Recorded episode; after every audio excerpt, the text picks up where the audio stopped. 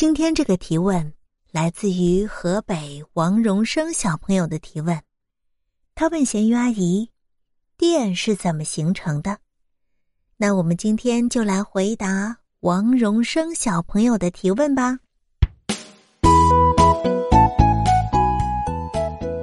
电原来是存在于大自然里的，在物理学中，电有正电荷与负电荷之分。当电荷移动的时候，就会形成电流。在现实的生活中，大多数人只对用电有所了解，却不知道电是从何而来。在我们的生活里，电主要是由发电机产生。发电机的原理就是导线在磁场中切割磁力线，产生感应电动势，从而形成电。目前世界上的发电方式主要由火力发电、水力发电、风力发电和核电，而整个发电过程实际上就是把各种能量转化为电能的过程。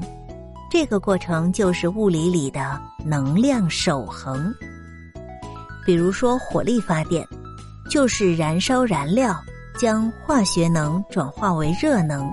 然后再加热锅炉中的水，形成水蒸气，推动汽轮机做功，将热能转化为机械能，最后通过发电机组将机械能转化为电能，从而完成整个发电过程。